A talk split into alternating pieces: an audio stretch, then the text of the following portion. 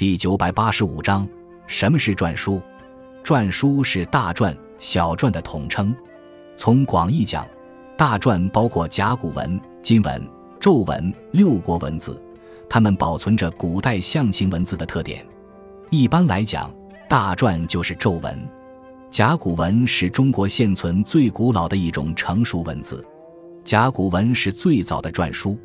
金文是泛指在三代夏商周青铜器上著名的文字，因为先秦称铜为金，所以后人把古代铜器上的文字也叫做金文。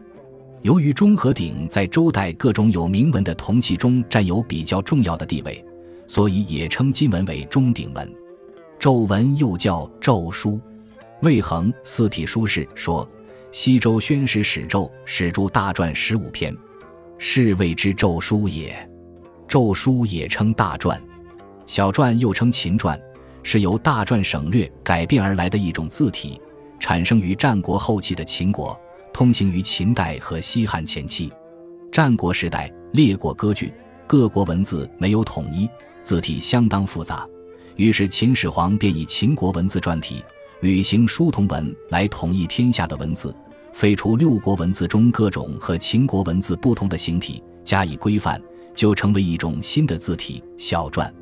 中国文字发展到小篆阶段，逐渐开始定型、轮廓、笔画、结构定型，象形意味少了。这是我国历史上第一次规范文字的产物。